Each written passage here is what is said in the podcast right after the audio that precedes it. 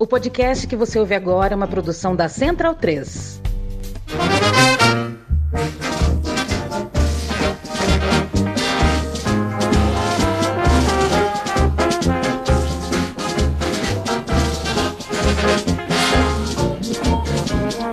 Bem-vindo e bem-vinda, amiga e amigo da Central 3. Eu me chamo Leandro Amin, estou ao lado de Paulo Júnior, dando o pontapé inicial para mais uma temporada do podcast Meu Time de Botão. O meu, o seu, o nosso time de botão, podcast no qual visitamos o baú do vovô, o baú de memórias, as lembranças da bola. Hoje a gente começa, um abraço, boa tarde para você, Paulo Júnior. A gente vai, eu não sei exatamente que nome a gente vai dar, né? Porque, enfim, é, pode ser estrelas traidoras, pode ser os vira-casacas, pode ser é, os grandes climões.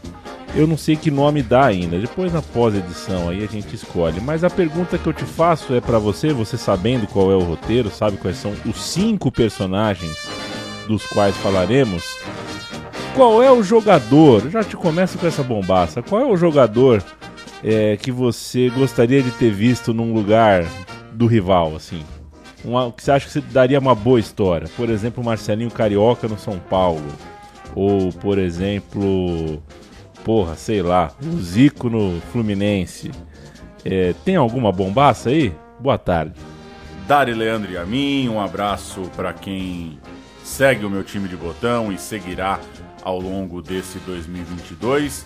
Voltamos aí com nossas três edições mensais a partir do mês de fevereiro, começando o ano é, nesse, nessa finaleira de janeiro. Vamos que vamos em mais uma temporada. Você falou do gancho do programa, o gancho é muito interessante, você que trouxe. Para mim tem uma coisa de esquisitice. Para mim são as fotos esquisitas. São os caras que você vai mostrar para alguém e a imagem parece um pouco é, fora do tom, um pouco é, é, fora de contexto mesmo, né? Principalmente Aí falo por mim, o fato da gente né, ser de São Paulo, ter crescido em São Paulo, os personagens que a gente vai trazer do futebol paulista são muito impactantes. Digo na imagem, de fato, né? Ver esses caras com essas camisas ainda é algo que me sou esquisito até hoje. Você deu dois bons exemplos, hein? Marcelinho Carioca, Zico. A hora que você ia falando disso, eu pensei nos caras que jogaram num time só. E aí me vieram à cabeça Marcos e Rogério Ceni, né? Os dois goleiros. Imagina, dá uma louca, briga com o treinador, é. É, fica emburrado ali aos 35, 36, 37 anos. Podia ter acontecido, né? A gente viu agora o Fábio, goleiro do Cruzeiro. Não jogou a vida inteira no Cruzeiro, já tinha jogado no Vasco, né? Mas vai ser esquisito ver o, ver o Fábio com outra camisa. É sempre curioso quando o cara mete o louco e vai para o rival e aproveito para lembrar, é, repercutiu muito, né, nesse começo de ano, uma fala do Rafael Sobes, né, é, admitindo ou insinuando ou construindo ali uma ideia, revelando uma ideia de que não foi para cima do Internacional né, defendendo o Cruzeiro num jogo que poderia colaborar com o rebaixamento do Internacional. Então, além dessa imagem esquisita do cara vestindo uma camisa que não é exatamente a camisa pela qual as pessoas o identificam, além disso, tem essa coisa do cara ter que enfrentar o time, né? E o legal dessas histórias é que a gente vai passar por alguns momentos em que eles precisaram reencontrar os seus times, seja de cara, seja numa disputa do campeonato, e isso mexe demais com o torcedor, né? Isso mexe demais com o torcedor. Faremos em algum momento uma gringa, hein? A gente ainda Opa. tem que falar aqui nesse programa do, dos maravilhosos torcedores do Barcelona que jogaram tudo em cima do Luiz Figo. É, me lembro com muita alegria daquela cena. Até um crânio de cachorro, não sei o que, que era aquilo, né? É. Jogaram até ossada de bicho nele, coisa de maluco. E a gente vai então contar hoje cinco histórias. A gente pode fazer parte 2, parte 3, porque tem muitas histórias. A gente resolveu fazer do quinteto com as cinco maiores torcidas, porque já que isso é, é, são histórias que mexem com. Né, mexeram com o bril, de, de, provocaram ira, empate em uma torcida ou em outra, a gente separou Vasco, São Paulo, Corinthians, Palmeiras e Flamengo. A gente vai contar a história do Bebeto no Vasco, a história do Ricardinho no São Paulo, a história do Viola no Palmeiras, a história do Felipe no Flamengo e a história do Paulo Nunes no Corinthians. Começamos com qual, Paulo Júnior? Cara, que, que timaço, hein? Que timaço. timaço. Que timaço. Vamos começar de Bebeto. Vamos começar então com esse caso muito emblemático, talvez o de maior sucesso entre essas estrelas que foram parar em times rivais dentro aqui do nosso recorte. O caso do Bebeto no Vasco é bom também para a gente entender como funcionava a lei do passe, como funcionava o mercado no Brasil nos anos 80. O Bebeto foi parar no Vasco pouco depois do clube vender o Romário para o PSV, usaria inclusive parte dessa grana para trazer o Bebeto e por pouco então a dupla do tetracampeonato ali de anos depois, por pouco ela já não atuou junto, é, já não atuou junta com a camisa Cruz Maltina a gente tá no fim de 87, certo? O Bebeto é o atacante do Flamengo nesse fim de 87. O Bebeto, inclusive, marca o gol na final do Campeonato Brasileiro, Flamengo Internacional, no Maracanã. Tem gol do Bebeto pelo Flamengo em final de campeonato. O Bebeto é Fla, aquele Fla é um timaço, inclusive, né? O Flamengo de 87 é uma seleção. E o atacante Bebeto, o baiano de pernas finas, conhecido em casa como Passarinho, é um dos destaques e além disso, é uma das grandes promessas do futebol nacional, aquela coisa de cotadíssimo para a seleção de cima. E ele tem um pouco de tudo, né? Ele só não tem muito físico, mas é veloz, técnico, é bom no drible, é bom no, no chuta bem a gol, cabeceia bem, um jogador com muitas uh, uh, valências ali, então. Tem um voleio, jogador... um voleio interessante, né? tem um voleio interessante, quase único. Então o Bebeto estava muito visado e campeão brasileiro já com o Scudetto em casa. Dois anos depois, em 89, o Bebeto queria um novo contrato com o Flamengo. Mas ele entende, o Bebeto entendeu que não foi tratado como deveria. O Flamengo fez jogo duro, o Flamengo ofereceu menos do que ele queria, ele achava que merecia ganhar mais. E o Flamengo imaginou que o atacante Bebeto não tinha outras propostas, então ia ter que se contentar com aquela. Só que o Bebeto falou numa reunião com o Vasco, falou, ó, oh, tem outros times, eu tenho outro time que está disposto a pagar o que vocês não querem.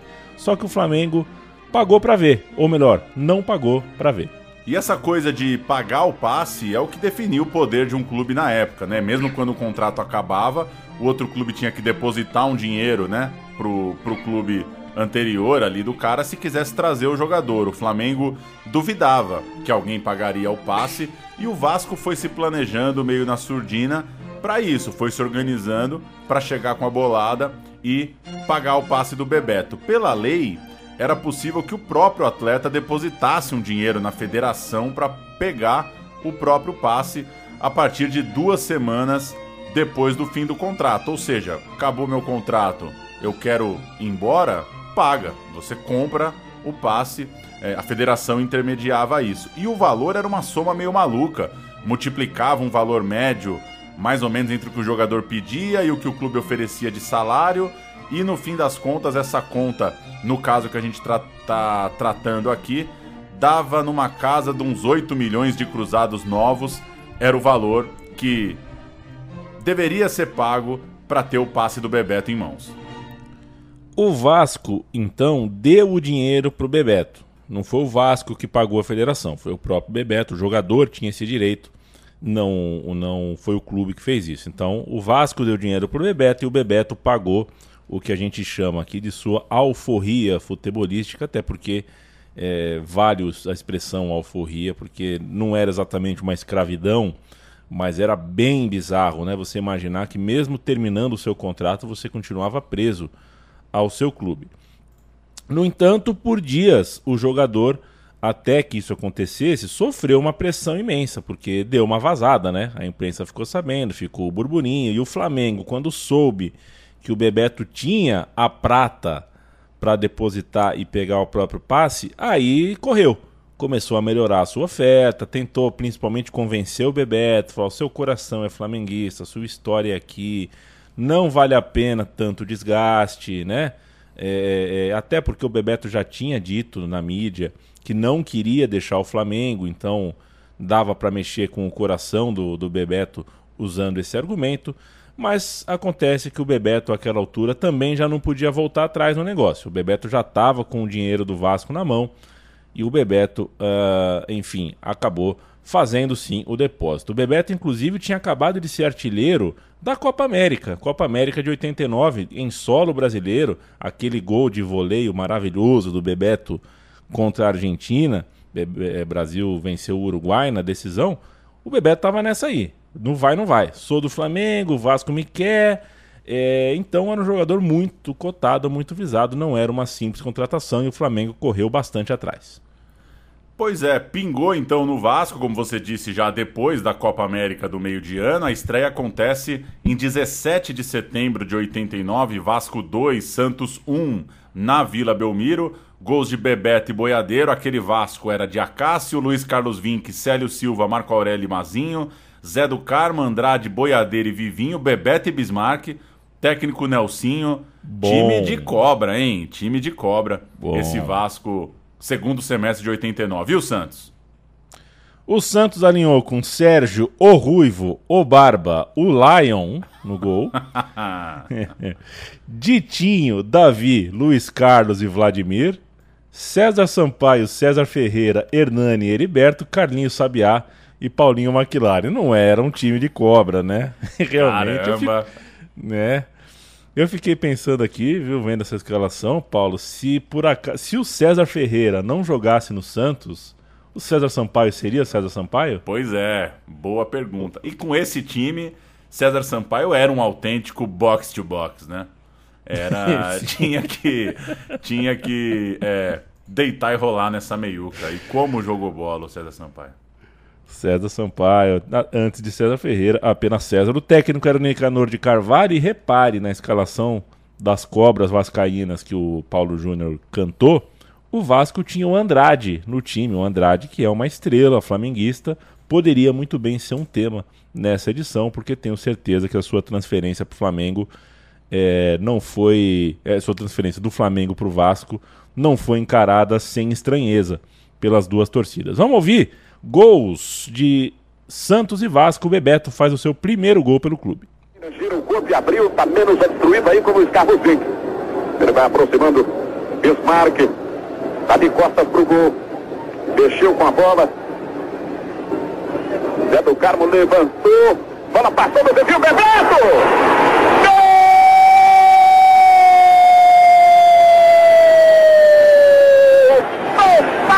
da Gama, Bebeto, fazendo a festa da torcida do Vasco, em Santos, no estádio da Vila Belmiro.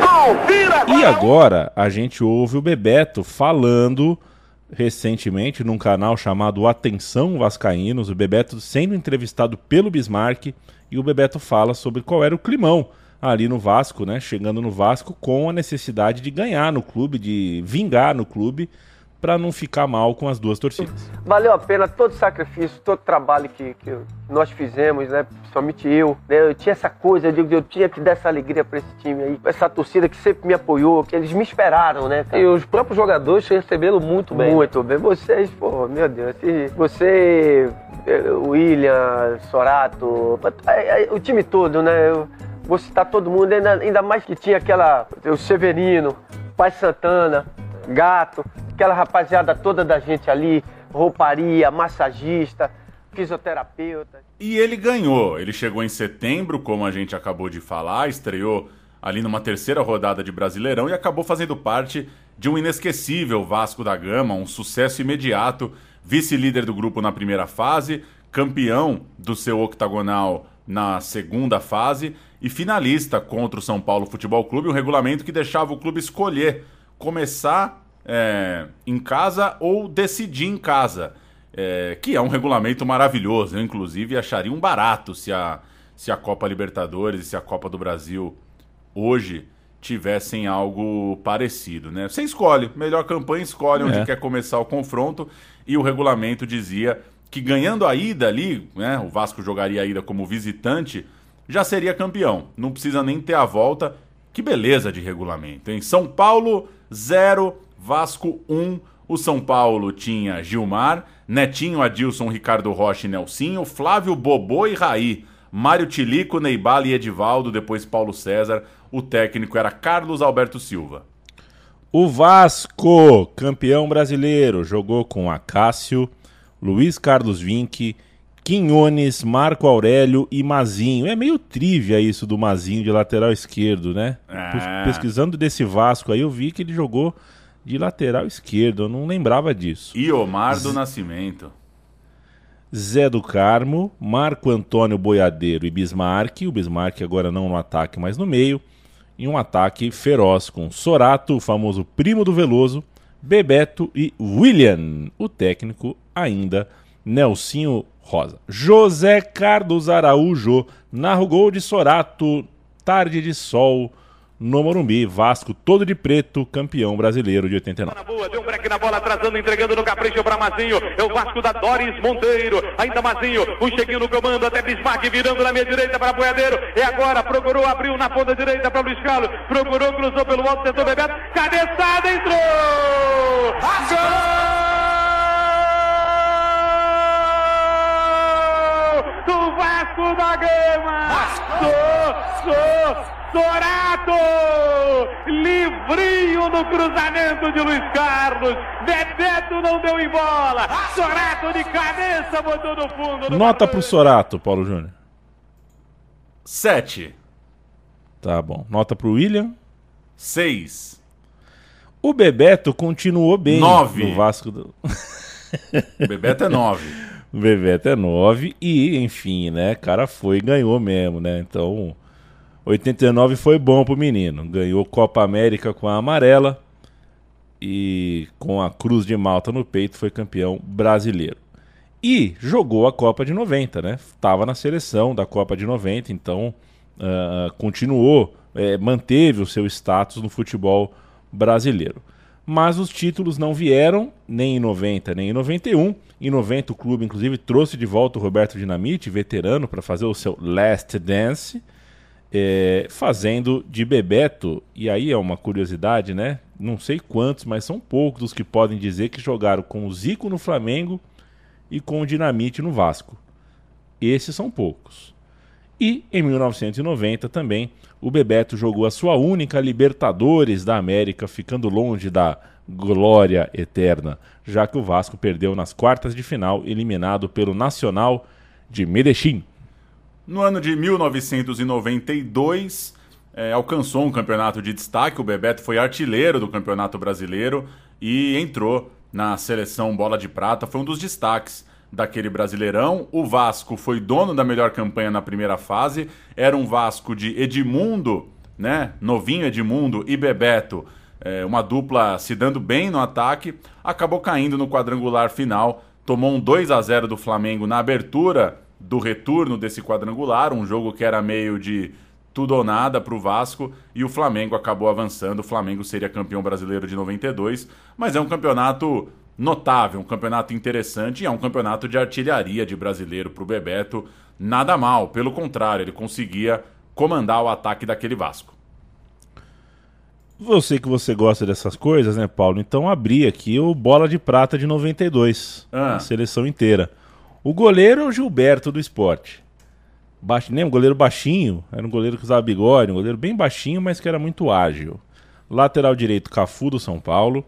Zagueiros, Ailton do Olha o esporte, hein? Ailton do esporte e Alexandre Torres, o herdeiro do Vasco da Gama. Lateral esquerdo, Valber do Botafogo. Volante, Mauro Silva do Bragantino. É uma boa promessa. Meias, Júnior do Flamengo, é claro. E Zinho do Flamengo. é Subestimado. claro também. Subestimado. No ataque, Renato Gaúcho do Botafogo, Bebeto do Vasco e Nélio do Flamengo. Bola de ouro ficou, claro, com Leo Vegil do Lins Gama Júnior. Vamos subir um som aqui para uma reportagem ah, sobre Flamengo 2, Vasco da Gama 0. O famoso é, é, como é que chama aquela coisa que eu tenho na. que faz a musiquinha? Até o baú do esporte, né? Baú do Achamos esporte. aqui um baú do esporte. Tem um Léo Batista aqui, uma reportagem desse jogo: Flamengo 2, Vasco 0. No Maracanã deu Flamengo no tudo ou nada diante do Vasco em mais uma grande festa da torcida. Mesmo quarta-feira à noite, Flamengo e Vasco é o clássico dos milhões. Ou melhor, nesses tempos de inflação, dos bilhões. Arquibancada lotada, jogo de vida ou morte. O clima no gramado só podia mesmo ser de total nervosismo. Logo no começo do jogo, o Gaúcho dá um presente para William. A trave salva o Flamengo. A adrenalina vai a toda. Por pouco não se repete a guerra do último domingo. Veja esse lance de deslealdade de Júnior Baiano. Ele vai em cima de Edmundo, esquece a bola e dá uma de Mike Tyson dos pobres. Em frente ao bandeirinha. Mostrar. Gaze, gaze. Soco é brincadeira. É nesse clima de tensão que Júnior bate um corner cheio de efeito e a bola vai para a rede. Repare que Luiz Carlos Vinck desvia a bola contra o próprio gol do Vasco. Segundo tempo, o juiz Márcio Rezende impede que a pancadaria coma solta. Ele distribui sete cartões amarelos e expulsa o zagueiro Jorge Luiz depois dessa falta.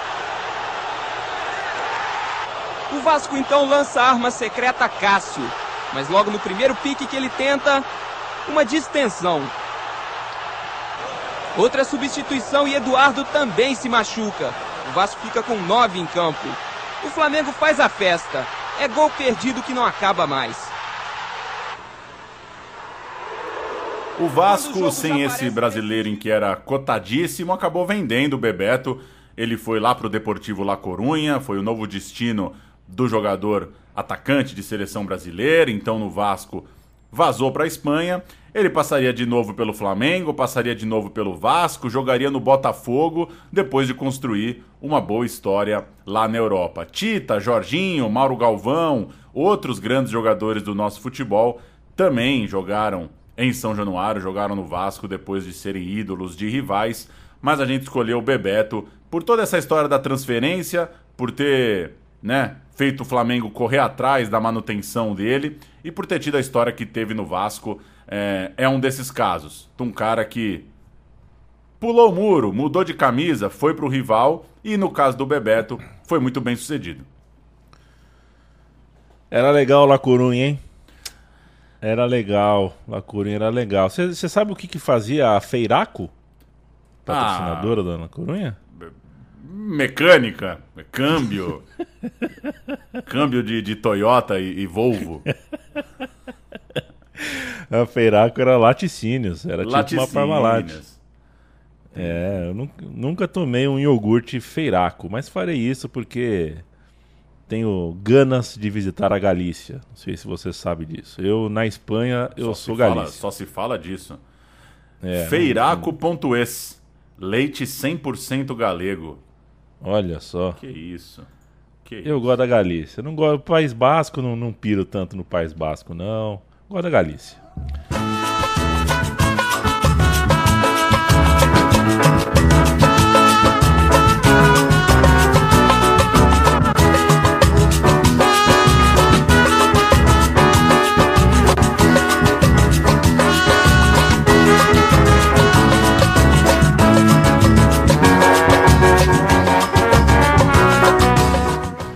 Vamos lá, Pauleta. Segundo time, segunda história, segundo personagem. Vamos ao São Paulo Futebol Clube. O tricolor paulista foi tricampeão do mundo com o ex-ídolo palmeirense Júnior no time, né? Em 2005. E foi bicampeão em 92 e 93 com Zete, goleiro, jogador formado dentro do rival Alviverde e transferido para o São Paulo após ser descartado né, pelo Palmeiras é, depois de uma lesão e trazido. O São Paulo precisou de muito pouco dinheiro para trazer o Zete. Estes são dois exemplos muito vitoriosos que poderiam ser contados aqui, mas a gente preferiu contar a história do Ricardinho.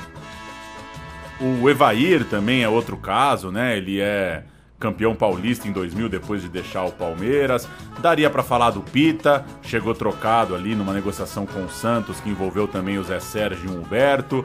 O Luizão jogou por lá também, campeão da Libertadores depois de ser ídolo no Corinthians. O Ganso trocou o Santos pelo São Paulo há pouco tempo. Toninho Guerreiro é outro cara conhecido, super artilheiro do Santos, que depois jogou no São Paulo. Enfim, tem muita gente, mas vamos de Ricardinho, Ricardinho do ano de 2002, porque também é um retrato bem interessante. O Brasil acaba de ser pentacampeão do mundo e o Ricardinho, um cara muito, muito vitorioso no Corinthians, tá no elenco da seleção. Todo mundo vai se lembrar, Emerson é cortado porque fez patifaria pegando no gol e o Ricardinho colou na Ásia para ser penta. O momento econômico do futebol brasileiro tá meio confuso.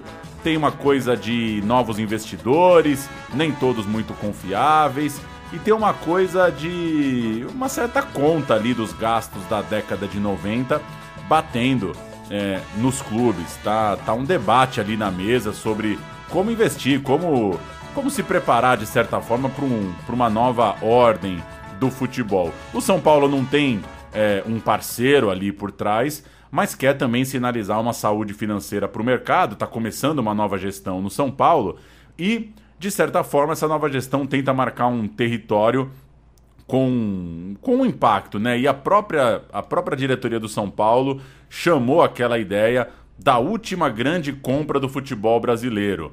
É, o Leco, então diretor do São Paulo, disse o seguinte: Eu dedico a contratação para essas pessoas da oposição que tentaram desmoralizar a negociação. Ou seja, tirar o Ricardinho, Politizou, né? campeão do mundo com a seleção, cérebro do Corinthians, fazer ele ir para o Morumbi era uma questão de honra, era um marco para aquela diretoria do São Paulo.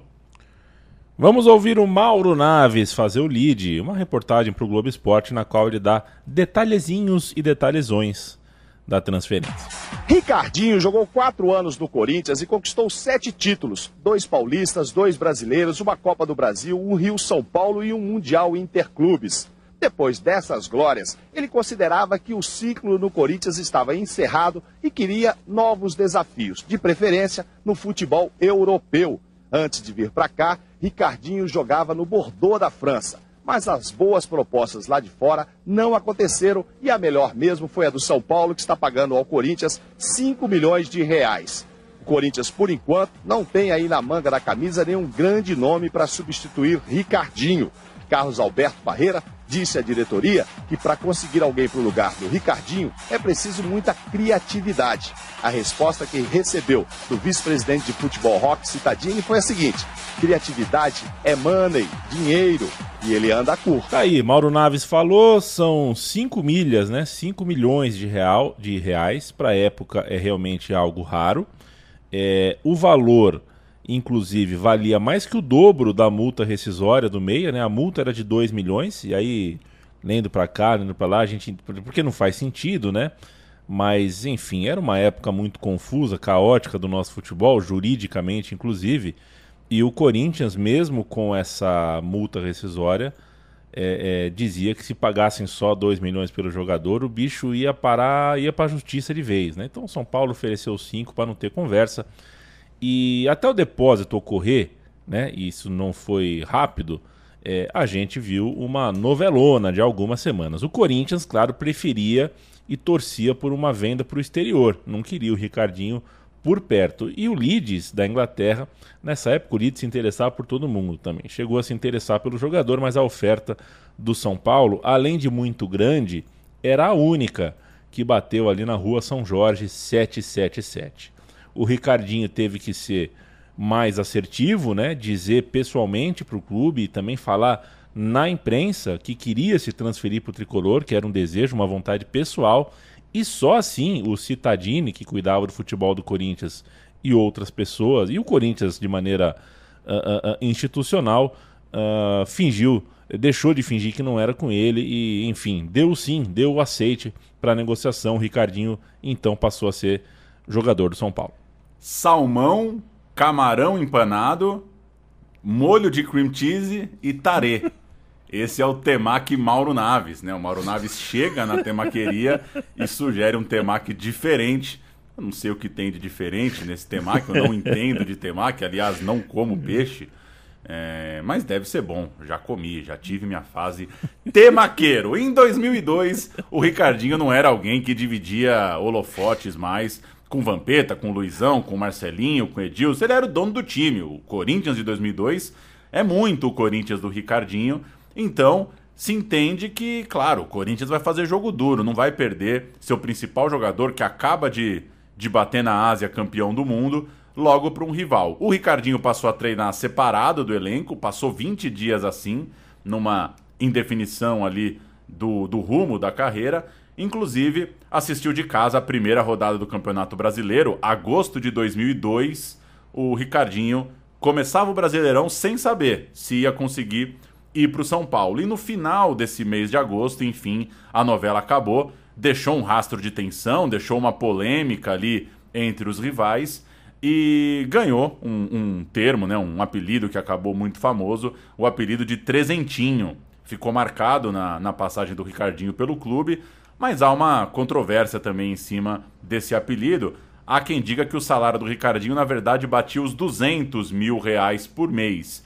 Talvez batesse os 300 com as luvas, quando você imaginava ali quanto o Ricardinho ia ganhar por mês em todo o contrato, talvez dava ali uns 300, mas ficou, ficou muito famoso, né? Parecia um investimento muito alto, parecia um jogador muito caro, e isso também era usado pela torcida do Corinthians para colocar um, um, carimbo de mercenário ali, né? Como se o cara tivesse de fato saído para ganhar mais numa camisa tão rival na mesma cidade. O Ricardinho estreou líder já do campeonato, 2 a 0 no Grêmio no Morumbi, 1 de setembro de 2002, curiosamente, aniversário do Corinthians. Quer passar a ficha da estreia do Ricardinho? Eu vou cantar então, Pauleta, as escalações de São Paulo e de Grêmio. São Paulo 2, Grêmio 0. São Paulo, Rogério Ceni e Gabriel. Jean, Regis e Jorginho Paulista. Ambidestro. É, o ambidestro. Maldonado, Fábio Simplício, Kaká e camisa 10, Ricardinho. Luiz Fabiano e Reinaldo, que massa, técnico. Hein? Time bom, Oswaldinho de Oliveira entraram Roger, o goleiro, Rogério Ceni saiu, Júlio Batista e Leandro Amaral. É... A dupla de zaga não me inspira muita confiança, mas o time é bom. O time é muito bom. O, o Grêmio, com três zagueiros, o técnico Tite, Danley, Anderson Polga, Claudio Miro e Roger. Boa zaga. Capitão. Boa zaga. Anderson Lima, Emerson, Tinga, Fernando Menegaso e Gilberto. Tem que ter uma. uma tem que ter. Assim, tá tudo bem, né? Anderson Lima, Emerson Tinga, aí com a 10, na estreia do Ricardinho, o Grêmio visita, com a 10 é o Fernando Menegaso. É. O ataque é formado por também, né? Adriano Chuva e Rodrigo Fábio no ataque. Um time interessante. Time Bem interessante. interessante. Time interessante do Grêmio, mas que não segurou o São Paulo. Vamos ouvir os gols dessa partida, os gols da estreia do Ricardinho pelo tricolor. Legal! Segura o Reinaldo! Rolou pelo meio, passou, Simplício aceitou! Já perdeu o pique, girou, bateu!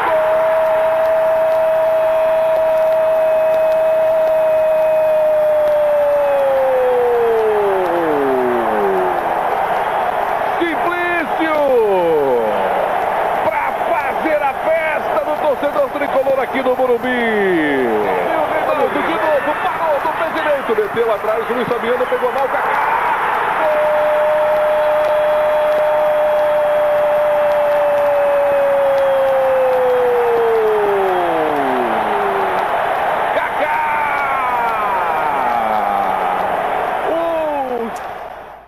Ficou um pouco apagada da história, né, Paulo, por causa do seu desfecho, mas o Ricardinho foi bem no São Paulo, ou foi bem nesse semestre, nesse Campeonato Brasileiro. O Ricardinho não fez uma má campanha, não.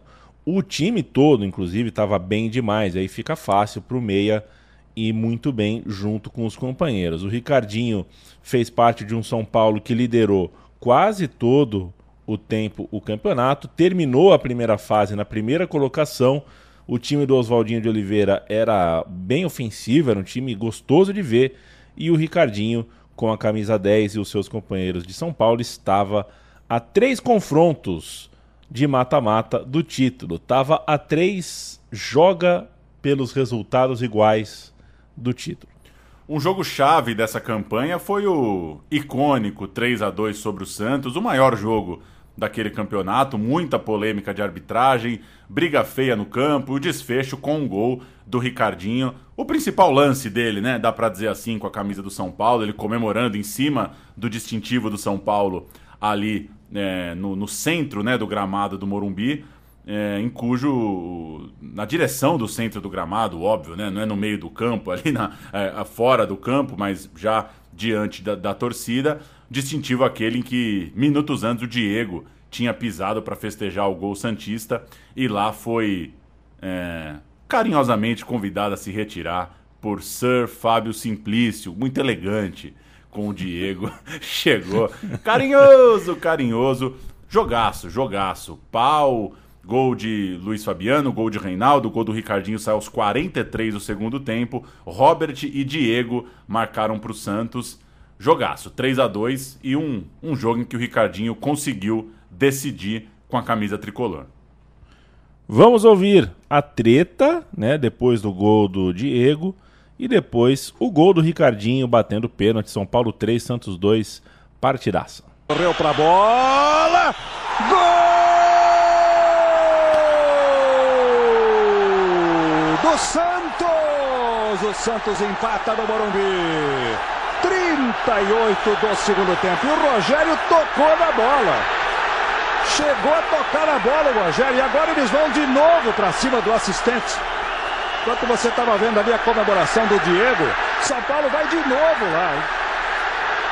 Vamos ver aqui, ó. O Rogério toca na bola. Qual é a reclamação agora? Hein? Aqui. Fabiano, o que estão reclamando ali com o assistente? Ah, é uma bosta Ixi, tá bravo demais o homem. Ó, a confusão ali, ó. Simplício. Será aqui no Reinaldo? Olha aí, ó. Reinaldo, qual que é a reclamação agora, Reinaldo? Também não quer falar o Reinaldo? Tá vendo? Aqui se a gente. Alguém explica o que tá acontecendo. Confusão Jorginho, qual... do outro lado. Vamos lá, Elias. Jorginho, qual que é a reclamação agora no lance? Fez o pênalti. Maicon Librelato faz o gol do Internacional lá em Porto Alegre, 2 a 1 pro Goiás. Ricardinho vai bater com a sua canhota.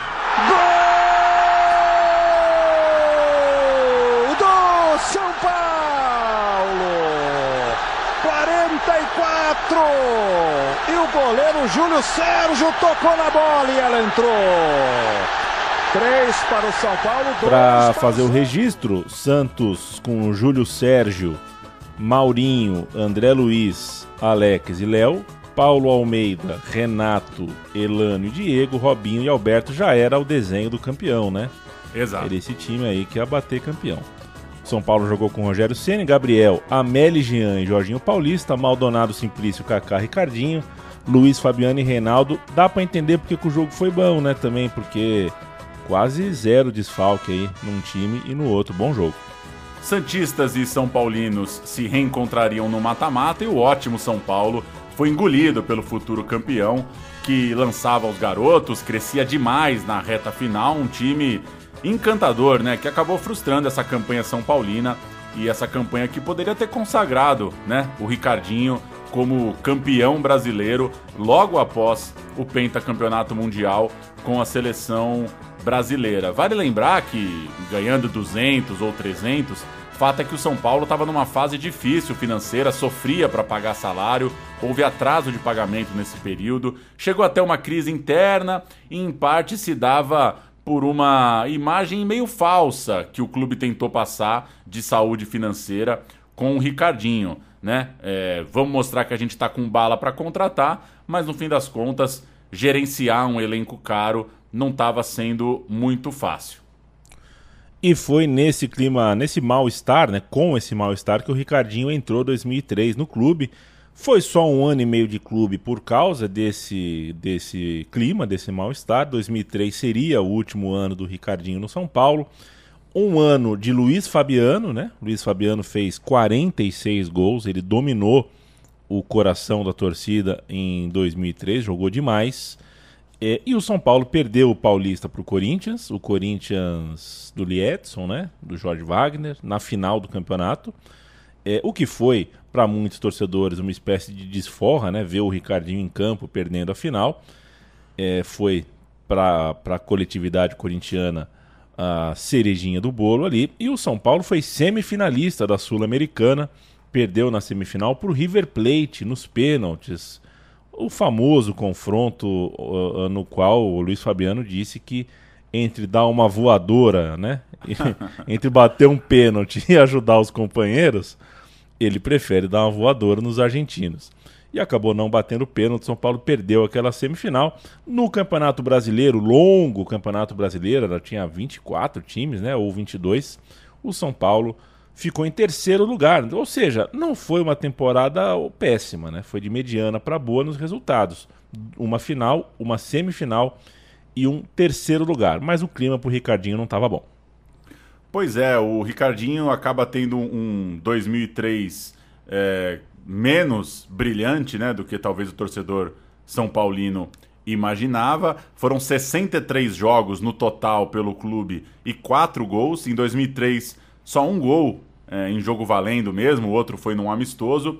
E além desse desaforo de perder final para o rival, ele sofreu com lesões, acabou fora de mais de 20 jogos, é, não conseguiu ser uma figura presente de fato naquele primeiro ano de campeonato por pontos corridos, preferiu é, encerrar sua passagem pelo São Paulo naquele momento do que continuar num clima pesado, inclusive um pouco né, contra a sequência dele no clube, e acabou indo de graça para a Inglaterra, foi para o Middlesbrough, na...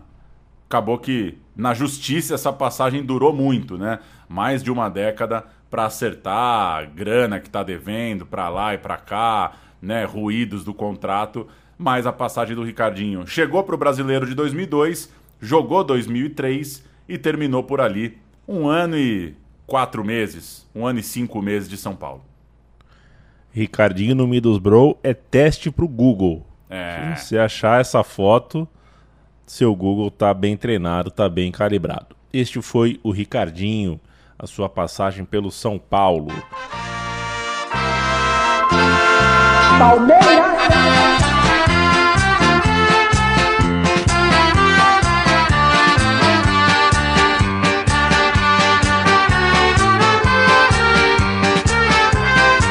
Vamos falar de Palmeiras agora e o escolhido é o Viola. A lista que a gente tinha inicial para falar do Palmeiras, para escolher, era grande. É, o Cafu, por exemplo, certa vez driblou um contrato, né? O São Paulo tinha uma cláusula ali que proibia que um jogador fosse transferido direto para um rival. Aí o Cafu deu aquela batidinha no Juventude, né? Que também era da Parmalat, antes de voltar para o Palmeiras. Foi um baita de um anticlímax. O Miller foi outro, né? Os tricolores ficaram bem putos. E o Antônio Carlos também deu uma disfarçada, deu um pulo na Espanha, acho que no Albacete, antes de chegar no Alviverde Paulista. É, Rivaldo, Gamarra, Denilson, Kleber Gladiador, são outros casos aí de trocas que causaram desconforto entre jogadores que uh, uh, enfim, eram ídolos em outros lugares e vieram parar no Palmeiras depois de passagens por São Paulo, Corinthians ou Santos. No caso do Palmeiras, no entanto, acho que tem um nome que realmente salta aos olhos, né? A história do Viola, o homem do gol porco de 93, é muito boa. O cara chegou para jogar no Palmeiras. Criado no Corinthians, autor do gol do título estadual de 88, Viola, na final do Paulista de 93, fez 1 a 0 no jogo de ida contra o Palmeiras e imitou um porco, né? Aquela famosa comemoração, já saiu ali imitando na linha de fundo, do lado dos repórteres, uma comemoração que na hora não foi exatamente super percebida assim pelos palmeirenses, mas depois se tornou o grande assunto na semana, era a grande história na semana, com o Palmeiras no final de semana seguinte tentando virar aquela final, responder a esse gol porco, a, a provocação do Viola, era tão importante quanto se livrar dos 16 anos de jejum e no fim das contas, obviamente, motivou também o Palmeiras para dar uma resposta na semana seguinte. Vamos ouvir os jogadores do Palmeiras falando sobre esse gol porco, sobre a provocação, a tiração do Viola no jogo de ida? Nós não tínhamos certeza daquilo que estava acontecendo, porque houve um tumulto em cima ali. Na hora eu não vi. Talvez eu tivesse uma, uma reação é, ruim. Imita mesmo. Imita aí. Ah, eu Pô, fiquei indignado, né, cara? Você vê, a gente foi humilhado ali. Mexeu com, uma, com, com o símbolo de uma torcida. Aí você passa a ser to- torcedor também. Porque se você for profissional, você não vai se importar tanto. E nós passamos a, a, a sentir na pele aquilo que o torcedor sentia. Evair, depois Edmundo, depois o corintiano Paulo Sérgio, depois o Tonhão, depois o Antônio Carlos. É o documentário 12 de junho de 93, o dia da paixão palmeirense. Deu que o Palmeiras, depois de uma semana muito tensa, venceu no jogo de volta por 4 a 0 Foi campeão, foi a forra com o Viola, né? O, a torcida do Palmeiras no Morumbi gritava: Viola, imita o porco agora, né?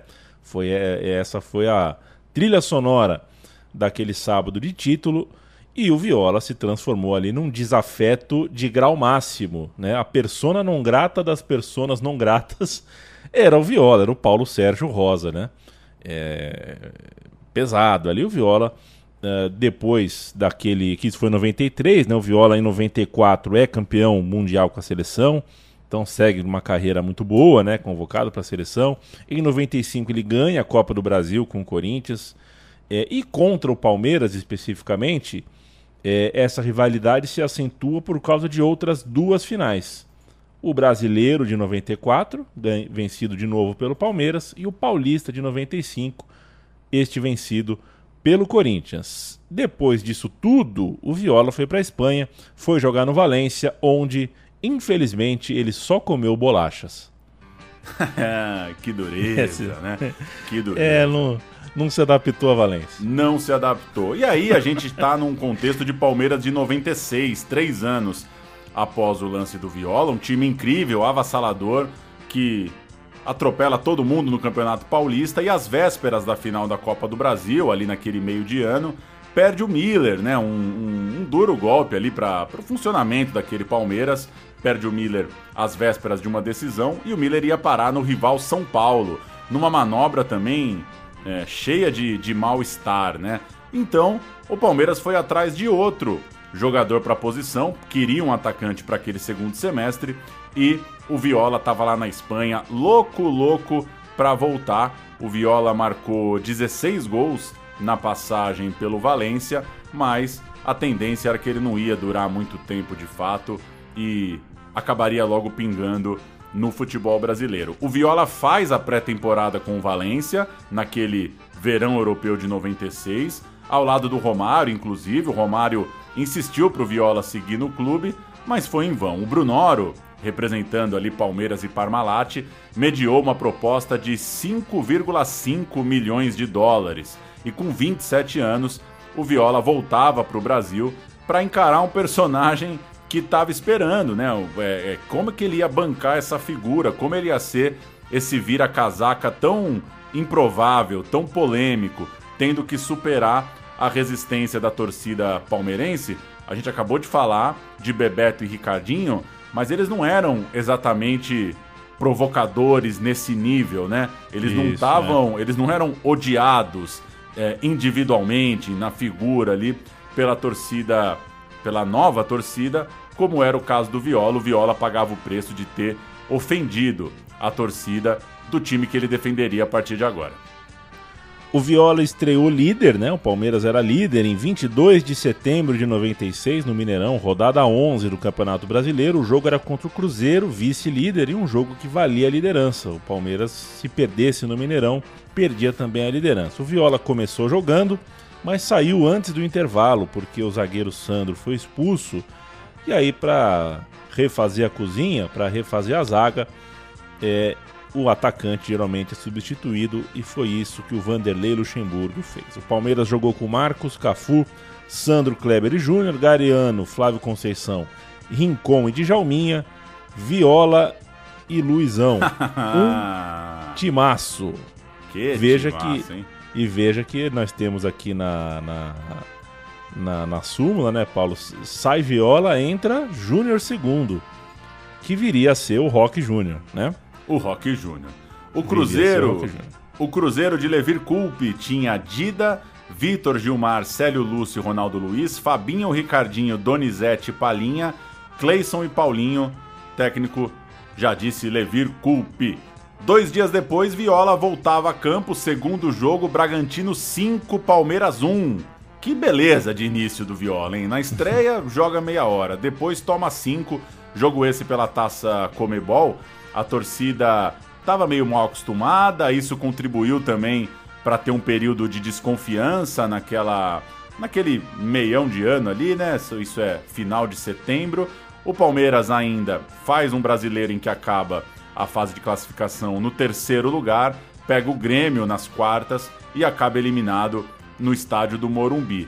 Para 97, haveria uma mudança de estilo na, na estratégia ali das contratações da Parmalat e é, o Viola seguia nos planos. Claro, é, se esperava que o Viola seria um jogador de referência por ano de 97. Nesse 96, deu tempo dele fazer 12 jogos e 6 gols no Campeonato Brasileiro. Um desses seis gols foi marcante, foi o mais importante para ele, porque foi no primeiro encontro do Viola com os corintianos, né? Foi um Corinthians e Palmeiras 2 a 2 à noite no Morumbi. E na comemoração do seu gol, o Viola imitou um gavião, que foi uma tentativa de trégua com a torcida palmeirense. Ó, fiz o porco em 93, agora fiz o gavião para provocar também. Não conseguiu lograr êxito totalmente, mas tentou uma trégua ali na comemoração importante é, que ele fez o gol e estava jogando bem. Em 97 jogou muito bem o Viola, fez 31 gols em 53 jogos, é uma marca bem considerável. É, e um outro lance importante, logo no começo do ano ali, aconteceu para o Viola. São Paulo e Palmeiras no Morumbi, Palmeiras 1 a 0. Palmeiras ganha com um gol do Viola, aliás, um golaço, né? Golaço. Um golaço. É, também foi importante ali para ele desenhar uma trégua com o torcedor. Naquele jogo, a Federação Paulista, né, nessa época, a Federação Paulista do Fará fazia o diabo e tinha show. Antes dos jogos importantes, tinha show no estádio. Teve um show do João Paulo e Daniel antes do jogo. E o melhor em campo ganhava um violão. E o Viola saiu de campo com um violão na mão. Foi pro vestiário com o violão, não sei se do João Paulo ou do Daniel, não sei quem é que tocava o violão, se eram os dois.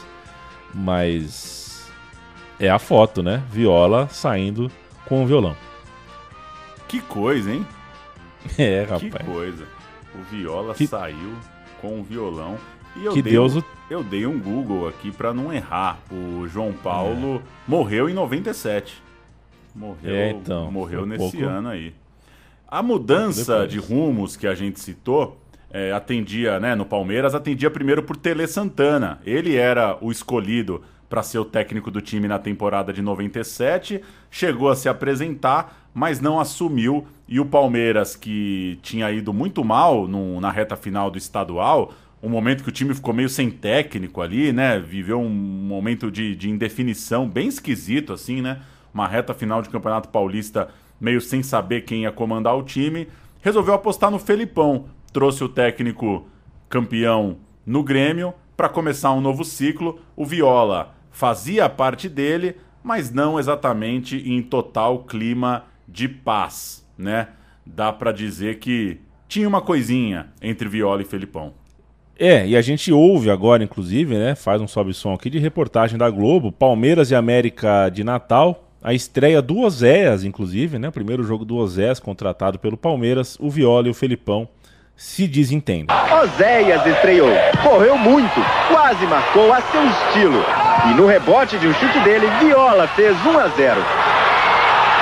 Viola agradeceu aos céus, acreditou estar de volta aos seus grandes dias. Mas sob as vaias ao técnico, foi substituído por Euler no segundo tempo. Tentou disfarçar a contrariedade, mas foi embora sem falar com ninguém. Quem manda no time sou eu. E queda de braço não vai ter. Ah, quem se irritar, não tiver contente, o Palmeiras tem o presidente, só chegar no presidente, dizer que quer ir embora, pega as trouxas e vai. Euler deixou o time veloz e aproveitando o cruzamento de Alex, conferiu 2 a 0. Você tem que respeitar é, a autoridade maior. O Viola e o Felipão, eles não se deram muito bem, isso é fato.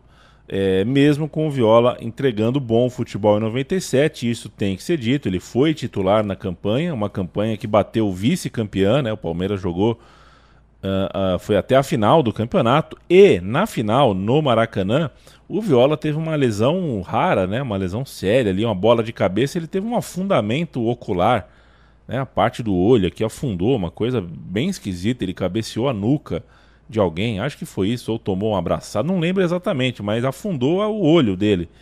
E aí o Oséias entrou no seu lugar naquela final. O Felipão não abriria a mão mais duas zeros para 1998, reapresenta tudo certinho. O Felipão desenhou o time sem o Viola. Não queria mais o Viola, é, nada muito grave, né? Pelo menos do que a gente sabe, mas o Felipão preferiu apostar em outros nomes e a Parmalat então emprestou o Viola para o Santos e ele jogou muita bola no Santos, né? 98 do Viola foi muito grande.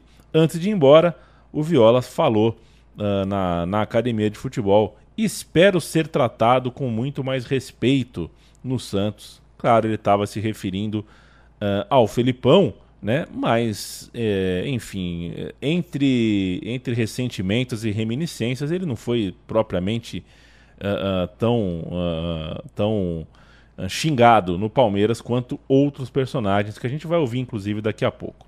Só para não deixar passar a lembrança, é o NASA. Sobra um braço ali na cara do Viola. Isso. É... Não, não... Difícil afirmar que né, é, é a intenção ali, mas sobra um braço. É uma cotovelada do NASA, né? Uhum. Uma disputa no alto, sobra um braço, afunda ali a face do Viola. No VAR, pênalti. Ah, pênalti, um ano de serviços comunitários. A gente, para se despedir da passagem do Viola, vai para um puta de um jogo quadrangular semifinal do Campeonato Brasileiro de 97, Palmeiras 3, Santos 3 no Morumbi. Dois gols do Viola, os últimos dele pelo Palmeiras, inclusive. Vamos ouvir. Ele mete na frente pro Viola. Saiu da marcação, chegou e bateu! Gol!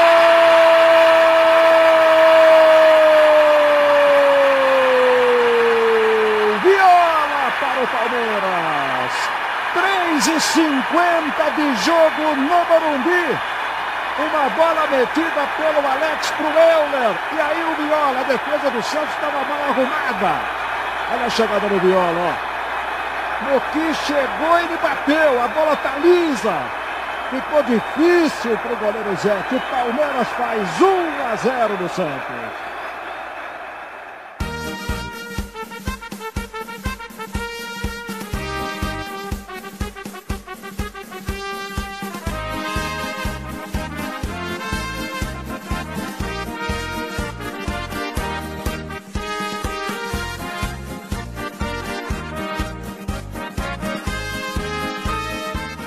Pauleta, este foi o Viola, que olha, passou por Corinthians, Palmeiras, Santos e Vasco da Gama.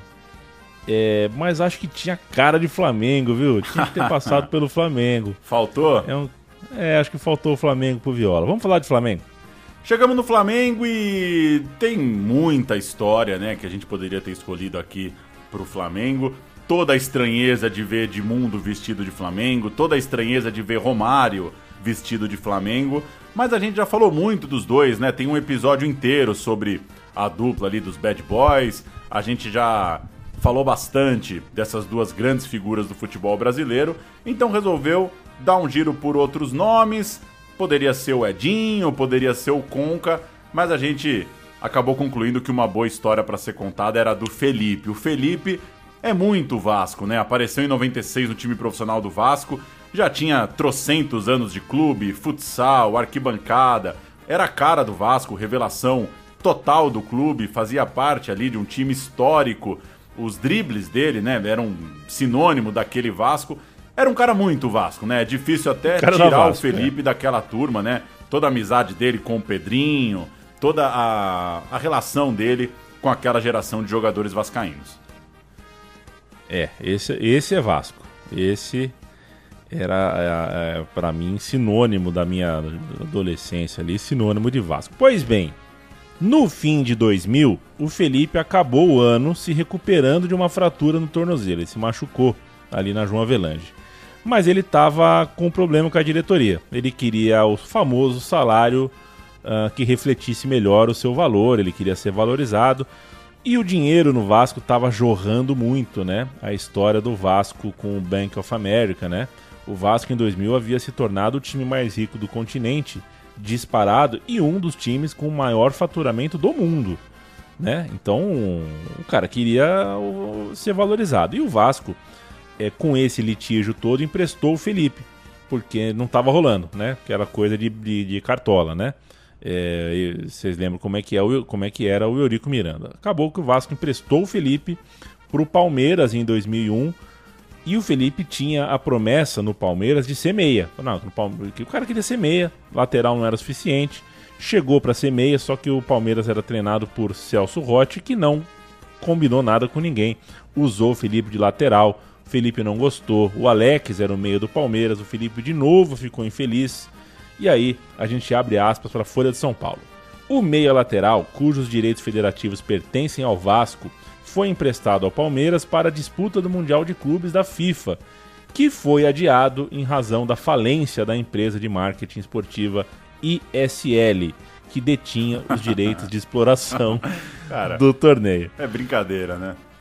É brincadeira, é brincadeira. E aí, enfim, o contrato do jogador vencia em agosto, mas como não tinha mais o Mundial de Clubes, a permanência dele, né, dele Felipe no Palmeiras se tornou desnecessária. Só para justificar o meu é brincadeira, como é que vai à falência uma um escritório de marketing mundial de clubes e a FIFA não consegue fazer meia dúzia de jogos? Enfim, se a ideia do Vasco era mostrar Felipe para o mundo, era que o Felipe arrebentasse para depois tentar vendê-lo para Europa, não deu muito certo. O Atlético Mineiro foi um novo destino do Felipe por empréstimo e o Galatasaray foi o time que acabou assinando com o Felipe de graça já ali para o ano de 2002. O Galatasaray estava vivendo ali um, um pós-glória, né? E era um destino desejado, era um time importante no momento ali na Europa, parecia ser uma barca boa mas a banca quebrou, não pingava salário e o Felipe tava meio.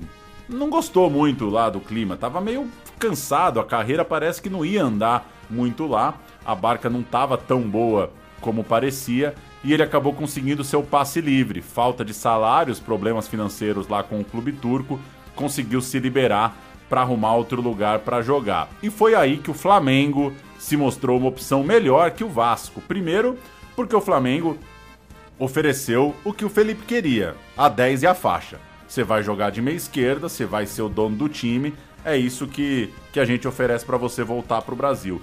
E o Vasco tinha Petkovic e Marcelinho Carioca, ou seja, do mesmo jeito que o Felipe não conseguiu ser meia no Palmeiras do Alex, provavelmente ele ia jogar mais do lado no Vasco de Pet e Marcelinho. Ele topou o Flamengo, parecia o melhor negócio para ele, contrato de dois anos, e apesar de toda a história vascaína, o Felipe assinou para voltar a jogar no futebol brasileiro com a camisa rubro-negra. Foto esquisitíssima do Felipe de Flamengo, né? Foto é. esquisitíssima. Nossa senhora, o Felipe é muito Vasco. Mas aí a gente chega, enfim, a gente está no Brasil, né? É, para entender, a legislação da época permitia aquelas pizzas malucas, né? O jogador naquela época era muito fatiado, o poder dos empresários era muito grande e tinha uma dupla, né? Uma dupla de tiras de empresários. É, é, era o Reinaldo Pita e o Alexandre Martins, eram dos mais famosos, e eles cuidavam do interesse profissional do Felipe e também do Vampeta, cujo contrato com o Flamengo era uma bomba. Nem o Vampeta queria estar no Flamengo, nem o Flamengo queria ter o Vampeta. O Vampeta estava emprestado ao Corinthians. Os dois empresários então fizeram uma espécie de chantagem só aceitaram ceder o Felipe, né? O Felipe só assina contrato com o Flamengo se o Flamengo topar abrir mão de 70% do contrato do Vampeta. Uma sutil chantagem, mas que funcionou, acabou ficando bom para todo mundo. O Vampeta continuou no Corinthians, agora em definitivo. O Felipe assinou com o Flamengo e o Flamengo se viu livre do Vampeta e trouxe o seu meia desejado. É, ficou bom para todo mundo, mas é um retrato do futebol brasileiro daquela época. E abrindo aspas, viu, Paulo, pro, pro Felipe, é, é claro que o jogador fica com o pé atrás se vai receber ou não, disse ele ao chegar no Flamengo. Continuando, abrindo aspas de novo. Mas a diretoria prometeu se esforçar para pagar em dia. Você imagina como é que estava difícil para ele receber salário no Galatasaray para ele chegar nesse Flamengo, né? Que Exato. era um totalmente sem credibilidade na praça, acreditando que as pessoas no Flamengo iam pagar em dia. Agora tem uma historiaça que eu quero te ouvir. Rafael Mazala. Alan, ala e pivô. Luizinho, fixo. Rodolfo, pivô. Rafael, pivô. Adriano Alanguala. Maguila, goleiro. Pois é, o futsal do Flamengo está de volta. E o principal responsável por isso é um apaixonado pelo esporte. Você sabe quem é? O nome da fera é Felipe. Revelado no futsal do Vasco no fim dos anos 80, ele agora veste a camisa do rival Flamengo. E mesmo com pouco tempo de clube, bastou um bom papo com a diretoria para que ele conseguisse que o esporte não acabasse na Gávea. Eu vi que o Flamengo não tinha futebol de salão, é uma equipe de tradição que tem grandes jogadores. Parado, eu procurei correr atrás, ajudando alguns amigos para poder voltar a jogar futebol de salão, jogadores que têm condições. E estou procurando dar uma força e acredito que vai formar uma bela equipe e vai fazer um, um belo espetáculo no campeonato. Isso é que é amor pelo esporte. O toque rápido foi até a Gávea. Pauleta, o que a gente ouviu então foi uma reportagem é, contando que o Felipe convenceu a diretoria do Flamengo a retomar o futsal. Que beleza, Isso hein? pra, né, pra você que é um homem do futsal, que Ô, adora o futsal, que coisa bonita, né? Que coisa bonita. Fico pensando, pô, podia acontecer mais vezes isso. Parabéns demais pro Felipe. O Felipe é um dos caras que é, mantém a chama acesa dessa ideia de que o futsal é um lugar para revelar jogadores no Brasil, né? Acho que ele é, o, é um exemplo muito bem acabado de um cara que, em muitos momentos da carreira, jogou futsal na grama, né? Tinha um, levou esse jeito para lá e até hoje, né? Sempre que pode, fala da importância e acaba sendo muito ligado a isso. Mas 2003 não foi exatamente o ano do Felipe. Lesões, uma lesão no pubis que leva um tempo para recuperar, um Flamengo que não foi muito bem no Carioca, nem no Brasileiro, e ainda assim, por muito pouco, a história não poderia ser outra. O Flamengo chega na final da Copa do Brasil diante daquele encantado Cruzeiro de Alex, né, Cruzeiro muito favorito para ser campeão, mas o Flamengo tinha lá seu time com ótimos valores para tentar enfrentar o Cruzeiro, que seria ali, é, naquele ano, ganharia a tríplice coroa, né? Campeão mineiro, campeão brasileiro e campeão da Copa do Brasil. O Super Cruzeiro, a ficha da final. Gomes, Maurinho, Gladstone, que jogou de faixa, né? Aí a preleição do professor Luizão e Leandro Bochecha. Augusto Recife, Jardel, Wendel e Alex. Aristizábal e David. Entraram Marcinho, Sandro e Mota, técnico Vanderlei. Não era um esquadrão, né? O que só deixa o desempenho do Alex ainda mais impressionante. O Flamengo jogou com Júlio César, Luciano Baiano, Fernando, André Bahia e Atirson. Puta que eu pariu. André Gomes, Fabinho, Fábio Baiano e Felipe, Edilson e Fernando Baiano, técnico Nelsinho Batista. É, não era um grande time. Aí Flamengo- sim. Te, te interrompi. Não, o Flamengo foi longe, foi longe. Com esse elenco foi longe. Aí sim, 2004 é um ano de encantamento. É um Felipe no Flamengo que fica na memória do torcedor. Meia livre, caindo pela direita, dando aqueles come pro meio, pra fora. Foi a estrela do time incontestável e teve na final do Campeonato Carioca seu grande momento ali de relação com a torcida do Flamengo. Vamos ouvir a reportagem da Globo que compara o Felipe a Garrincha na final do Campeonato Carioca de 2004. Marcar o Felipe. Meu Deus, eu não merecia. Igor vira João. Em 10 segundos, o futebol volta às décadas de 50 e 60. Aí lembra os tempos de Garrincha no Maracanã. Parado lá pela ponta direita, parado, bola no pé e três jogadores olhando para ele dizendo assim: ai meu Deus, será que ele vem para cima da gente? A diferença entre Flamengo e Vasco está ali, naquele cantinho do gramado. O camisa 10 mistura espetáculo e eficiência. Alguns dribles, repare, tiram o adversário até da sua televisão. Eu procuro sempre o drible em prol da equipe e vou e tá dando certo. Vou continuar fazendo. Então, Mané Felipe fica parado de novo. Na defesa vascaína, alguém grita. ninguém olha as costas. Ibson, 32 centímetros impedido, recebe o passe e cruza para trás. O lateral Rafael se antecipa a defesa e marca. 1 a 0 na bela triangulação. Apenas Olha, Paulo, é, lembrança muito boa. É, essa reportagem foi fácil de achar na nossa pesquisa, porque um abraço para o professor Antônio Assis. Era meu segundo ano de faculdade. É, a matéria era a gente estava aprendendo a editar vídeos, né? E aí a gente assistiu. É, a aula consistiu em assistir o Jornal Nacional. Ele falou: assistam o Jornal Nacional e vão anotando o que vocês acham de legal, os efeitos das edições, os cortes, para depois a gente mostrar como se faz. E essa reportagem né, foi no, na segunda-feira. Assim, eu, eu, vi essa reportagem como aula de faculdade. Um beijo para a professora Antônia Assis, um esquerdopata de primeira grandeza e um cara batuta. Mas na época a gente, quando a gente, quando a gente é moleque, a gente demora muito para ver que os caras são gente boa, né? Oh. É, eu não aproveitei o que eu poderia do professor Antônio Assis, o famoso Toninho. Enfim, essa reportagem é sobre o jogo de ida, né? Flamengo 2, Vasco 1. A finaleira, a finalíssima, jogo de volta, teve o Vasco abrindo o placar logo aos dois minutos, mas deu Flamengo 3 a 1 Head trick do Jean, aquele levinho, levezinho atacante. É, taça garantida, que dia, hein? Acho que foi o dia da carreira do Jean e foi o cariocão do Felipe. Foi vencido justamente contra o seu anterior clube, o time do seu coração, o Vasco, e registre-se que o Felipe acabou expulso no final daquele jogo, junto com o Coutinho, que entrou para dar pontapé nele, entrou para tirar do sério, o juiz pôs na rua os dois. O Vasco, olha o Fábio aí, menino Fábio no gol.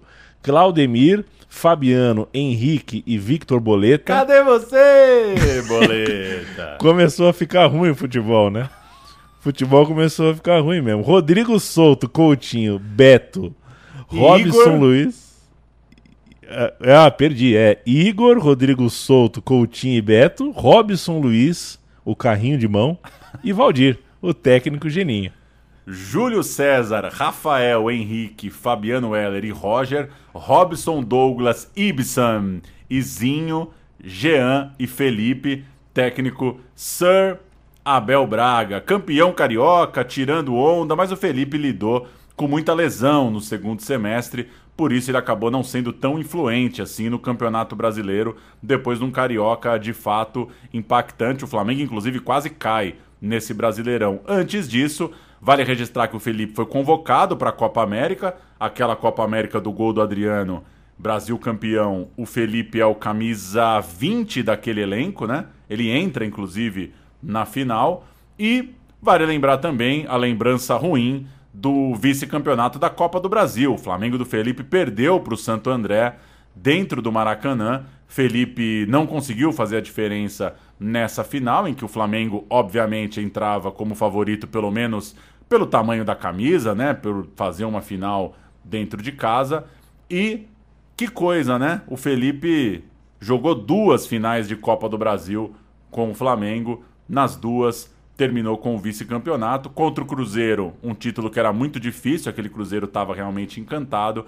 Contra o Santo André, uma frustração, porque pouca gente apostava que o valente Santo André seria campeão lá dentro.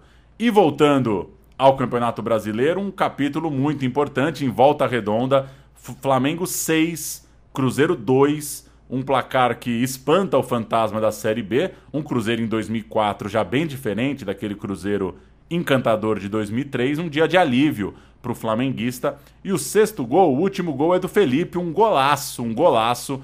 Mas o Felipe joga a camisa no chão, põe as mãos nos ouvidos, responde à torcida que estava sofrendo muito e estava pé da vida por causa do quase rebaixamento.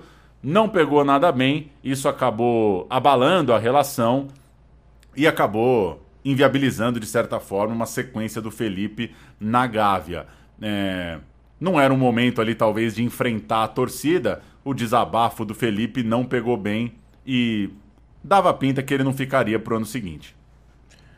Foi um golaço, né? Deu o comezinho oh. para fora dele e aí só só cavou a bola por cima do goleiro, cobertura linda, mas é, ainda que fosse um dia de alívio, era não estava tudo bem, né? Não estava tudo bem, aí o Felipe acabou comprometendo ali o seu futuro no clube. Inclusive, dava até para a gente continuar a contar essa história mesmo assim, porque o Felipe foi do Fla pro Flu.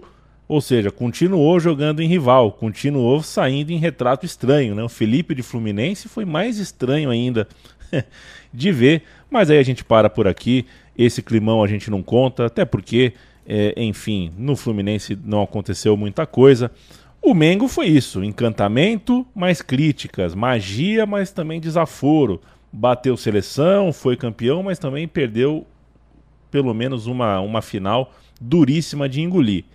Foi bonito. Felipe no Flamengo acabou sendo legal, uma passagem de contrastes.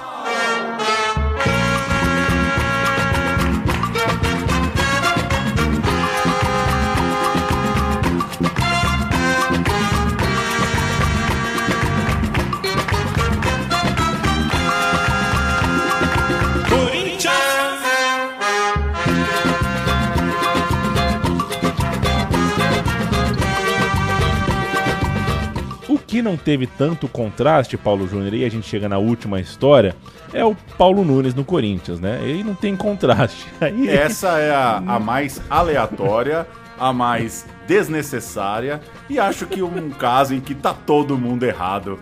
É, não consegue ter ninguém com um mínimo de coerência É. nessa história. Foi o Podíamos Tiger King da bola, né? Pois é, que é é uma cagada federal. A gente podia falar de Jorginho Putinati, a gente podia falar de Leão, de Edilson, de Roberto Carlos, de Rincon, de Amoroso, de Neto, muita gente que também envolvida com o Corinthians e passando ali por rival antes de chegar no Parque São Jorge, mas a gente precisa falar de Arilson de Paula Nunes, o Paulo Nunes, que foi parar no Corinthians e deixou a cidade perto de uma guerra civil. As duas, Corin as duas torcidas, tanto a do Palmeiras quanto a do Corinthians, ficaram inconformadas, ficaram possessas com a situação. O Paulo Nunes era um Loki, era um irreverente, um provocador. É, é o cara que jogava com máscara da tiazinha na cueca, com, com é, é, redinha da feiticeira. O que, que é aquilo? É, sei lá. O Paulo Nunes era um puta louco. Na final do estadual de 99, ele tinha sido fundamental, né, para aquele, pra aquele evento, digamos assim. O Palmeiras tinha ganhado a Libertadores quatro dias antes e no jogo de domingo, um, um encontro ali de sentimentos confusos. O time do Palmeiras entrou com o cabelo pintado de verde, já estava leve, não tinha muita pressão para virar aquela final de campeonato paulista. E o cabelo do Paulo Nunes, curiosamente, por conta da chuva, foi ficando bicolor. Né? O, o diabo loiro foi é, é, adentrando as mechas verdes, uma coisa é, cinematográfica. O jogo tava 2 a 2 o que dava 5 pro Corinthians no agregado. O Corinthians já tinha feito 3 no jogo de ida.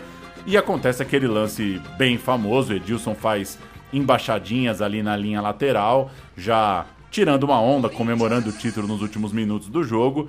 E o pau cantou, né? O Paulo Nunes é, é um dos que vai pra cima, o bicho pega, hoje eles dão risada, né? Hoje eles brincam com essa história. No fim, cada um tem ali um, um pontapé pra comemorar e pra lamentar. E o Paulo Nunes, é, depois desfila com a faixa de campeão da Libertadores na frente da torcida do Corinthians. Enfim, o que a gente falou pro Viola imitando o porco e provocando a torcida do Palmeiras, vale também pro Paulo Nunes. Era um provocador de marca maior, era um cara que você não vai encontrar um torcedor do rival que gostava do cara. Um cara que não tem muito como você É. gostar se ele não joga no teu time. Entre tantas frases, a que a gente vai ouvir agora foi a que se tornou mais icônica, a grande, a frase inesquecível, né, dessa passagem, que é o Paulo Nunes falando depois da embaixadinha e do da embaixadinha do Edilson e do Paulo Morumbi, o famoso fica com o Paulistinha. Vamos ouvir. Nós não temos culpa se eles ganharam a Libertadores, nós não temos culpa não. Faltou respeito. Sim pra eles. Fica com o Paulistinha que é o time que se merece. Faltou respeito ao profissional. Sim pra eles. Fica com o Paulistinha que é o time que se merece. O Paulo Nunes deixou o Palmeiras no fim de 99, depois do Mundial de Clubes, e assinou com o Grêmio para 2000. O Grêmio tinha muita promessa, promessa de um time grande, forte ali, que acabou faltou um pouquinho de dinheiro, então, mas o Paulo Nunes foi, voltou para onde foi feliz.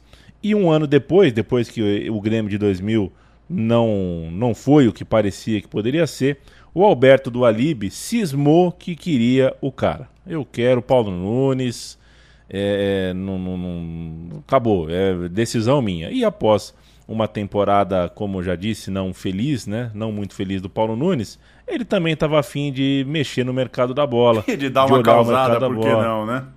É, então. Eu acho até que se eu fosse jogador de bola. é um pouco tentador isso, viu, cara? É um pouco tentador. Eu vou ver qual é que é.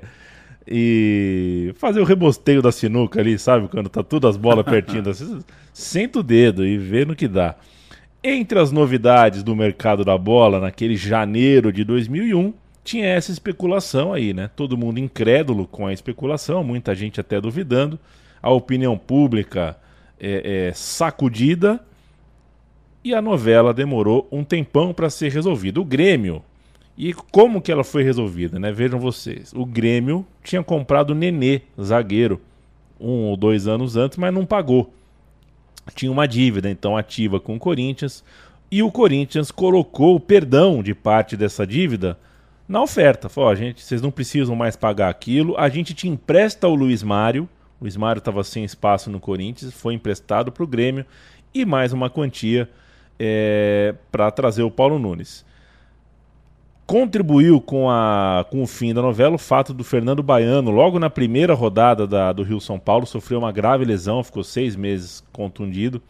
É, é, mas, enfim, no, diante da lesão do Fernando Baiano, o Corinthians se apressou para trazer o Paulo Nunes e aí é, foi na mesma semana que aconteceu. O Corinthians pressionou, falou agora ou nunca, o Grêmio topou e o Corinthians, que tinha, por exemplo, o Marcelo Ramos na agulha, né? era um plano B. Marcelo Ramos, que em 2000 tinha jogado no Palmeiras e no São Paulo, no primeiro e no segundo semestre, respectivamente. O Marcelo Ramos não foi contratado.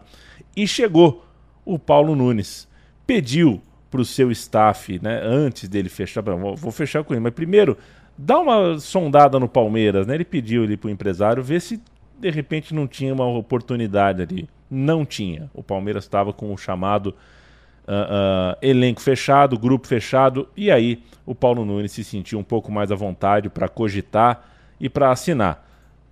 Antes de tudo isso, no entanto, antes do papel ser assinado, ele conta aqui, a gente vai ouvir um pouquinho dele falando sobre essa conversa inusitada que ele teve com os Gaviões da Fiel. Falei, nossa, eu não acredito que eu vou fazer isso. Aí eu falei mas eu quero falar com a, ah, a torcida do, mas a torcida do Corinthians quer falar contigo antes. Eu falei, mas quer falar como? Eu falei assim, não, um lugar você escolhe e eles vão lá falar contigo. Eu falei, quantos? É uns cinco só. Eu falei, veio dois seguranças e meu advogado. Entrei ali na 23 de maio, naquela churrascaria, né, que vai pro porto. Entrei ali, tô sentado lá com um segurança meu aqui, o outro tava me pelando no canto e o meu advogado aqui. Começa a entrar uns 60 torcedores do Corinthians, gritando. Falei, fudeu, agora, agora, agora eles me bate aqui mesmo. Cara, e começaram a mesa assim, e aquele, aquela conversa. Ali, ali, eu, ali eu, eu, quase, ali eu falei, não, eu não tem que ir. Mas aí eles me levaram, já tinha marcado com o presidente, na sala do presidente para assinar o contrato. Paulo Nunes se apresenta em 22 de janeiro e toca a sirene, a tradicional sirene que anuncia as grandes contratações no Corinthians, tocou. E olha que ironia, ela não tocava desde Edmundo, outro jogador também consagrado no maior rival. Paulo Nunes vestiu a camisa 10 foi, enfatizou que o salário era relativamente baixo, que ele não estava vindo para ganhar muito e ainda assim ouviu, né? O Paulo Nunes presta atenção, muito cuidado com a camisa do Timão. Obviamente ele chegava pressionado, ele era um palmeirense icônico do, do grande momento ali da rivalidade entre Palmeiras e Corinthians. O Dario Pereira, o treinador, não queria o Paulo Nunes, chegou a dizer publicamente isso. Ou seja, é, até isso estava contra o jogador. De fato, muito estava se falando da cirurgia que o Paulo Nunes tinha feito em 2000 e já se falava também que ele faria uma outra cirurgia em 2001. Ele tinha um problema físico crônico, né? Tinha questões no joelho e isso acabaria inclusive abreviando a carreira do atacante. Mas uma coisa ajudou. o Dario Pereira caiu logo e veio o Luxemburgo. Então, pelo menos, o técnico que estava falando que não queria o Paulo Nunes tinha ido embora. Chegou o Lucha, o Lucha falou: vou fazer uma preparação especial para você, né? Física. Tu, inclusive, esse áudio que a gente ouviu há pouco é do UOL, né? E ele conta um pouquinho também sobre, nessa mesma entrevista, sobre a chegada do, do Lucha. E aí o Corinthians conseguiu não por causa do Paulo Nunes, mas conseguiu com o Lucha uma arrancada fabulosa no Paulistão, né? O Corinthians estava para cair, mais do que para classificar, estava nas últimas posições daquele campeonato, era um Paulistão inclusive diferente, né? Os times da capital jogavam três ou quatro vezes em casa e 13 fora, né? Jogava muito no interior, então era difícil. E a reação do Corinthians acabou em um fantástico título estadual, com direito à vitória é, na semifinal contra o Santos, no último lance, né, o gol do Ricardinho, no último lance do jogo. Foi, foi bonito, foi um, uma conquista muito. uma das mais impressionantes que eu vi de campeonato estadual. Acontece que esse time, campeão paulista e vice da Copa do Brasil, é bom lembrar, o Corinthians chegou na final da Copa do Brasil contra o Grêmio, era mais o time do Everton, que estava chegando para o time né, vindo da base, do Gil, que estava se consolidando do Miller, veterano, do que do Paulo Nunes. O Paulo Nunes estava um pouco sem espaço. Quanto à Copa do Brasil, é, vale o registro, né? É, é, é, foi um jogo marcante não só pela derrota categórica, mas porque abriu uma caixa de Pandora de múltiplas crises dentro do clube. O Grêmio, ex-clube do Paulo Nunes, foi o campeão com um gol do Luiz Mário, aquele que o Corinthians cedeu. É, e enfim, esse duelo, quando você, todo mundo já viu a briga do Marcelinho contra o Luxemburgo numa televisão, né, na TV Bandeirantes, tal, um acusando o outro. Foi por causa dessa, o famoso tirei mulher do seu quarto, lá foi tudo por causa dessa época aí. Marcelinho contra Luxemburgo, Marcelinho contra Ricardinho, tempos muito turbulentos no Corinthians e o Paulo Nunes lá, quase eh, menos escalado do que imaginava e ali, sem, sem muito clima. Vamos para a ficha dessa final da Copa do Brasil para a gente entender que Corinthians era esse. Maurício, Rogério, João Carlos Scheidt e Kleber, Otacílio, Marcos Senna, Ricardinho e Marcelinho, Everton e Miller. O Paulo Nunes não entrou. Quem entrou foi o Gil, o técnico Vanderlei Luxemburgo. O Grêmio campeão com Derlei, Marinho, Mauro Galvão, Roger, Anderson Lima, Anderson Polga, Tinga, Zinho, Rubens Cardoso na ala esquerda, Luiz Mário e Marcelinho Paraíba, técnico Tite. Bom time, hein? Bom time, muita time. gente, muita gente boa de bola. O Paulo Nunes fez só um gol nessa edição de Copa do Brasil e jogou, porém, a final do Campeonato Paulista, quando o Corinthians fez 3 a 0 para cima do Botafogo em Ribeirão Preto. Aquele time tem Maurício Rogério, João Carlos Chay Kleber, como você acabou de cantar, Otacílio, André Luiz, Ricardinho e Marcelinho, mas o ataque é Everton e Paulo Nunes. Na final do Paulistão, ao menos, teve Paulo Nunes no time do Vanderlei. O Botafogo de Ribeirão jogou com Doni, Rogério Corrêa, Augusto Cris, Gustavinho, Douglas, Chicão, César, Jadilson, Birinha, depois Luciano Ratinho, Robert Depinho, depois Júnior entrou. É, o Leandro, né? O Leandro Giannichini não entrou. Técnico Lorissandro. Veio o Campeonato Brasileiro e o Paulo Nunes começou até que metendo uns gols, né? Primeira rodada ele meteu o seu gol, foram quatro gols em 25 jogos ao todo no Corinthians, mas enfim, uh, começou bem o Campeonato Brasileiro. Parecia que poderia vir um momento novo para ele. O Corinthians tinha dispensado nove jogadores após toda aquela treta com o Marcelinho. Tinha chegado o atacante David, Doni, Ratinho e o Leandro. Todos esses jogadores tinham chegado, mas o Corinthians tinha mudado bastante o elenco, dispensado bastante gente. Poderia ser um novo momento. Estreia do Campeonato Brasileiro em Presidente Prudente, Corinthians 2, Vitória 0. E Paulo, essa estreia foi no dia 1 de agosto, o primeiro dia do mês. E o Paulo Nunes não terminaria outro mês no clube, não. No fim desse mês de agosto, ele já estaria fora. Isso porque uma semana antes de começar o brasileiro, a TV Bandeirantes, via Aquiles Franzotti, reportou que o Marcelinho estava denunciando à TV que o Ricardinho era o cara que levava informações íntimas do grupo ao técnico Vanderlei Luxemburgo. Esse leve trás, tinha uma ciumeira no ar e complementava ali o repórter com uma denúncia de que o Ricardinho teria sido agredido durante a pré-temporada do time na cidade de Extrema, em Minas Gerais, exatamente por jogadores também do Corinthians, pelos companheiros Otacílio, Rogério Scheid e Paulo Nunes. Paulo Nunes seria um dos caras que teria partido para cima do Ricardinho. É. O que é verdade ou não, não importa aqui exatamente, mas o fato é que o Marcelinho estava procurando jornalista para contar esse tipo de coisa. O ambiente estava completamente podre a essa altura. Marcelinho foi afastado e dispensado. Chegou o Santos ali é, dias depois, em 1 de setembro, e ao mesmo tempo, como você acabou de dizer, naquelas semanas o Diabo Loiro também acertava sua saída. Por causa dessa coisa toda trazida pelo Marcelinho Carioca, isso rebatia também no Paulo Nunes àquela altura.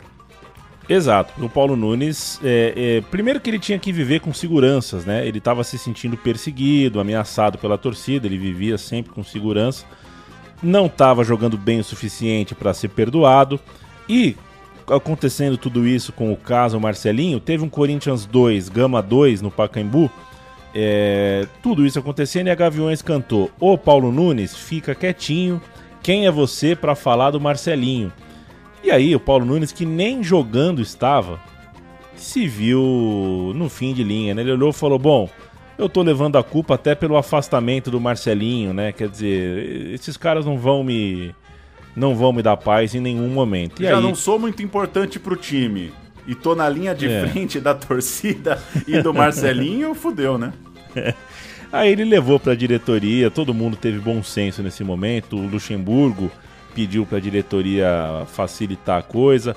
O Paulo Nunes levou para a imprensa também a informação de que tinha recebido até ameaça de morte em algum telefonema anônimo. E aí era o melhor para todo mundo fazer o que não deveria nem ter começado, né? Paulo Nunes ah, não deveria ter assinado com o Corinthians. Ele chama essa passagem dele pelo timão de maior erro da vida, mas que foi encerrado para o bem de todo mundo. Ele não amoleceu nenhum coração corintiano, a bola não ajudou o Paulo Nunes e essa foi uma história não feliz entre passagens de estrelas do futebol em clubes rivais daqueles ah, onde foram consagrados. Vou é isso, meu- Pauleta. Eu vou preencher minha cartela final. Bebeto Ah. não precisava, mas estava voando, então bancou a mudança. Ricardinho não precisava, é, não precisava mesmo ter, ter trocado o Corinthians pelo São Paulo. Viola, voltar da Europa quando as coisas não estão legais, acho que ele fez bem. Felipe, pra mim, idem Viola, voltar da Europa quando a coisa não tá legal pra um time grande do Brasil, entendo também, acho que ele fez bem. E Paulo Nunes, indefensável. A ideia do Corinthians, a ideia do Paulo Nunes, todo mundo, todo mundo. Paulo Nunes é indefensável, é, tinha tudo pra dar errado e deu mesmo. Esse foi o primeiro meu time de botão de 2022. Você acessa os outros aí no seu tocador de podcasts e a gente volta três vezes por mês a partir de fevereiro. É sempre um prazer a gente estar aqui entrando. Parece brincadeira, mas é a décima temporada, é o décimo ano do meu time de botão. Quanto tempo faz? Valeu demais, gente. Valeu demais, Pauleta. Valeu!